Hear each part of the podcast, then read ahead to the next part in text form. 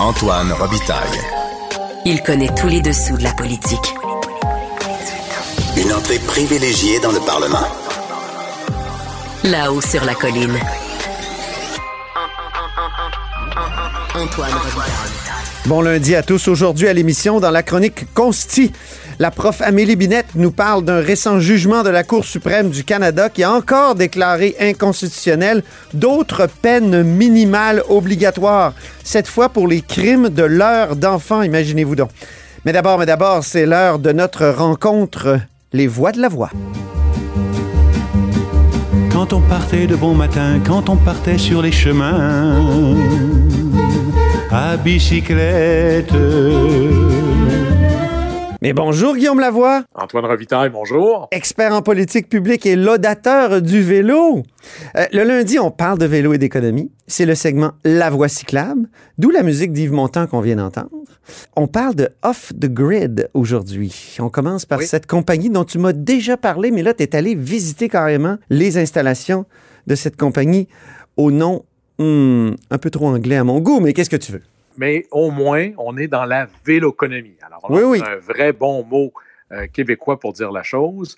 Et eux, ils ont créé, inventé un vélo stationnaire qui est à la fois producteur d'électricité, que tu peux littéralement, et ça, c'est eux qui m'ont appris ça, si tu prends quelque chose qui produit l'électricité et que tu le branches dans le mur, la grille peut le reprendre. Et là, Mm. c'est intéressant parce qu'en plus, il Donc, tu pourrais faire griller ton, ton pain le matin. Tu te fais des rôtis là, euh, en, en- en roulant sur ton vélo?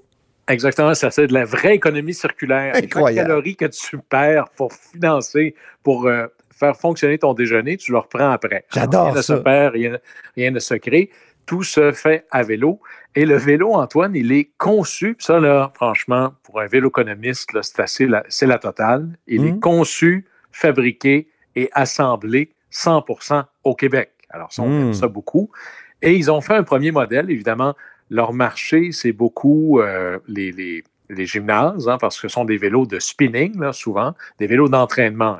Oui. Ou encore, ben, ça peut être les gymnases professionnels, mais les gymnases dans les écoles, notamment dans les cégeps ou les universités. Et là, ils lançaient aujourd'hui une campagne de sociofinancement avec la Ruche, qui est l'organisme de sociofinancement associé à Desjardins.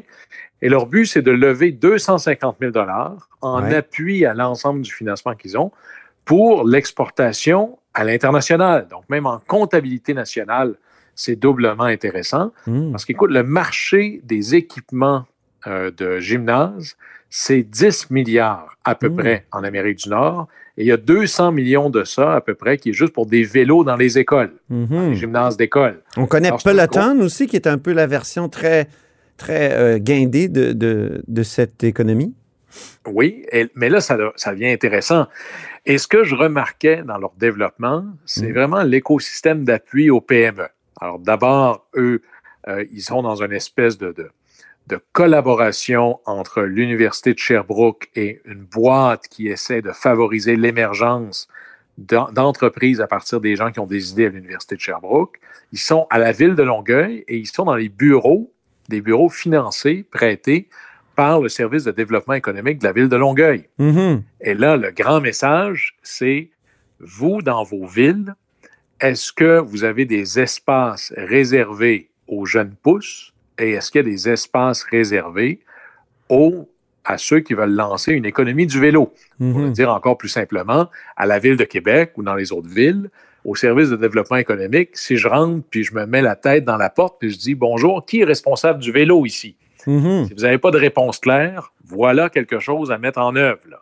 Alors ça, c'est intéressant. Alors, off the grid, vraiment, on a un bel exemple d'une idée qui est transformée dans de l'activité économique locale, de valeur ajoutée, où on fait la conception, la fabrication et l'assemblage, et peut-être bientôt de l'exportation. On est très fiers d'eux, puis on leur souhaite le meilleur. Guillaume, l'as-tu essayé? Oui, mais ben, enfin, moi j'ai vu le prototype. Euh, je ne suis pas sûr que, bon, je ne suis pas si en forme que ça. Est-ce que j'aurais été capable de charger mon cellulaire? Je pense que oui. Est-ce que je suis capable de remplacer? Est-ce que je suis capable de répondre aux besoins de Michael Savia? Là, ça va. Peut-être que toi, tu y arriverais, mais moi, je ne suis pas encore en forme. T'as produit combien de watts? J'ai le, le, le, le- là où j'étais, c'était seulement un prototype. il n'était pas branché et tout. On l'a ouvert, par contre, j'ai pu voir l'intérieur et tout. Là. Ça, c'était fort intéressant. Ah. J'ai pris quelques photos que j'ai mises sur mes médias soucieux où on voit l'intérieur. Puis c'est là que c'est vraiment le fun là, de voir. Oh, j'ai pas vu ça. Je vais aller voir ça. Ça m'intéresse. Parce que tu sais que moi, je fais du. du euh, je fais du vélo chez moi, dans mon sous-sol, sur euh, un tax. Ça, c'est une base intelligente qui est liée à un logiciel qui s'appelle Zwift. D'ailleurs, euh, ça serait intéressant qu'on fasse pression sur Zwift pour qu'il y ait des mondes virtuels qui font référence au Québec parce que sur Zwift, on peut, par exemple, monter l'Alpe du Zwift, qui est, comme euh, euh, un des grands cols, qui ressemble à, à- à s'y méprendre à un des grands cols en Europe. Et euh, on peut se promener aussi euh, un peu partout, là, à Londres, à Paris. On peut choisir le monde où on roule. Puis, en même temps, on peut s'entraîner, évidemment. Ben là, Euh, tu me fais allumer sur quelque chose. toutes Moi, les si statistiques sont là. là. C'est pour ça que je suis capable de dire, moi, combien je peux produire de watts exactement Ah, ben là, tu me dans un... allumer sur quelque chose. Oui. Si j'étais Tourisme Québec et que je t'entendais, je décrocherais mon téléphone, j'appellerais, comment tu les appelles, Zwift, Oui, Zwift. et je leur dirais, écoutez, moi, j'ai des paysages pour vous, j'ai des parcours pour vous. On Absolument. a Lien Hood, hein, présentement. Venez d'abord visiter le Québec à travers votre application. Vous aurez ensuite Oui. le goût de venir tester le réel. Alors, on a, on a encore une nouvelle application pour la véloconomie. Antoine, Exactement. Écoute, on fourmille d'idées sur la Voilà. véloconomie.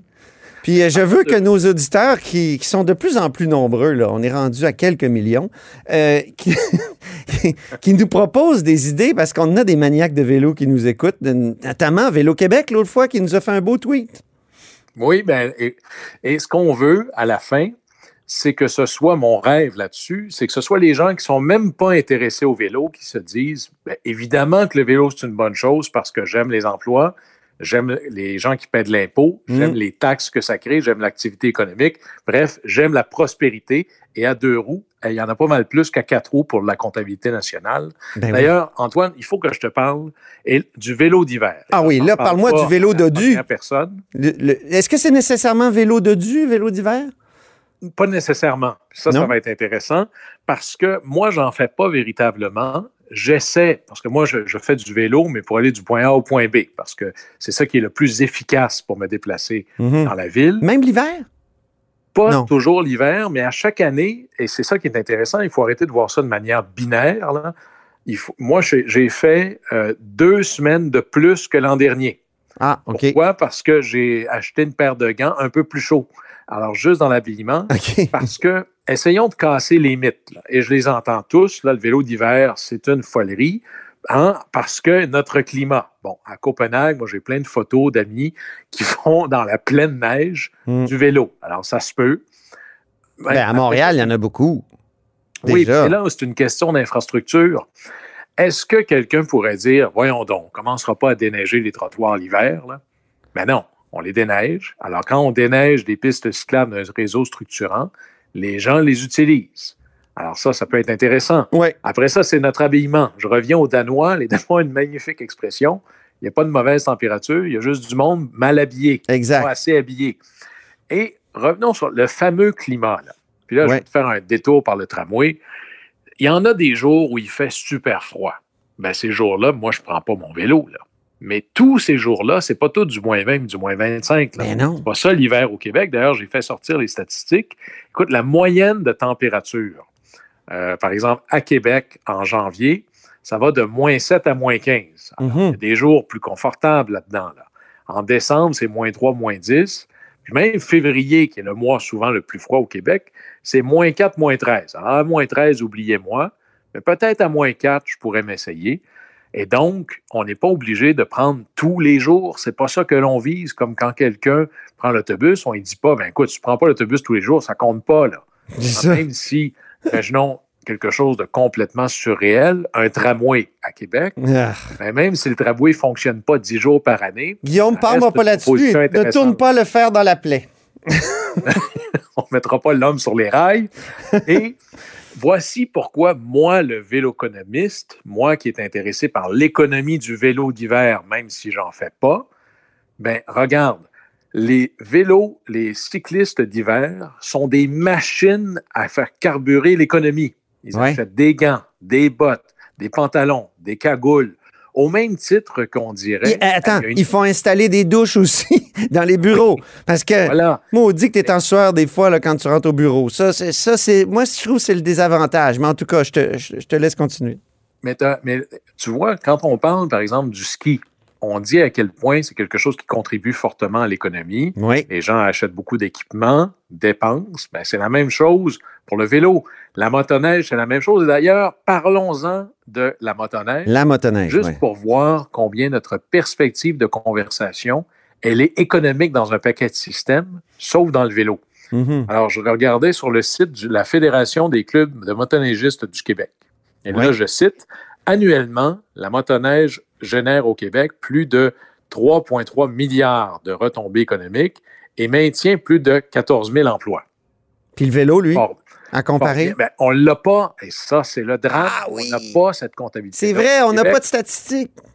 Mais imagine ça, là. La motoneige, d'abord, ça se fait pas dans toutes les régions du Québec. Mhm. Ça se fait certainement pas euh, six mois par année. Non. Et on arrive à des chiffres de cet ordre-là.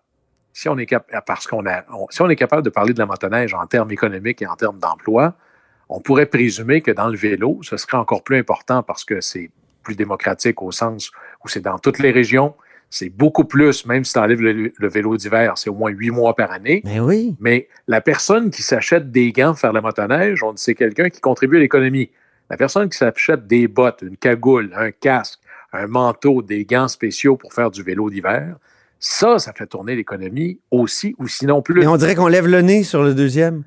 Alors, sur, c'est sur là le cycliste. Hein, c'est vrai? Oui. on, on voit ça comme, comme tu le dis souvent, un buveur de, de tisane euh, à la, à la luzerne. Oui, c'est ça, des mangeurs de luzerne. ouais. Quand vous voyez quelqu'un faire du vélo dans votre ville, dites-vous, ça, c'est quelqu'un qui contribue à l'économie fortement. Et en plus, vous êtes un automobiliste, dites-vous, hey, c'est quelqu'un de moins qui n'est pas en train de me bloquer le chemin parce que ça enlève quelqu'un sur la route. Fondamentalement, c'est ça que j'aime du, des- du vélo, c'est que c'est un moteur économique. Et il faut en parler Mhm. comme ça.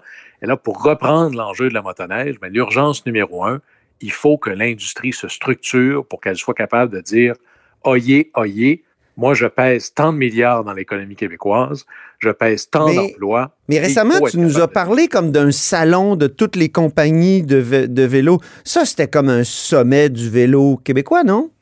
Ben, il y en- c'est- ça commence. hein. On était à la deuxième édition. C'est la foire des marques d'ici. C'est une des compagnies québécoises qui a lancé ça. Il y en a quelques-unes. On est au balbutiement. Si on, on faisait un parallèle avec Mais Vélo Québec, est-ce que c'est pas ça aussi? ou- tranquillement, on- avec Vélo Québec, c'est parce qu'il y a plein de choses. Il y a les Ouais. programmes pour aider les enfants à faire Les voyages. ouais. L'économie, une réflexion de véloconomie, on est encore à l'époque des petites roues d'appoint. Là.